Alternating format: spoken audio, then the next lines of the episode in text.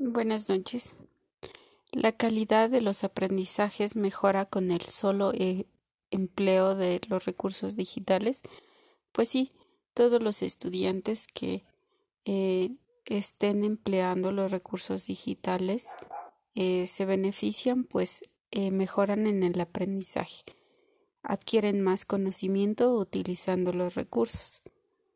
Los recursos digitales son de gran ayuda para el uso y aplicación del aprendizaje cuando se los utiliza adecuadamente y que, por ejemplo, las redes sociales sirvan para autoeducarse. ¿Cuáles son los actores principales en el contexto educativo que deben desarrollar habilidades digitales?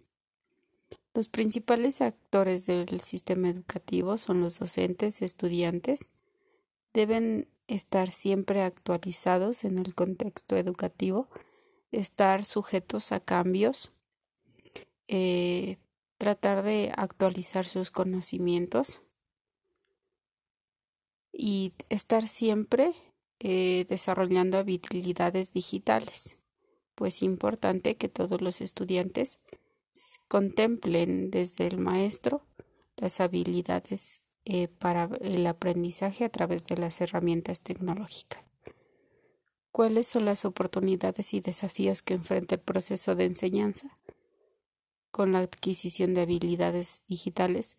Pues que puedan eh, entender a través de los medios digitales los contenidos esenciales del aprendizaje.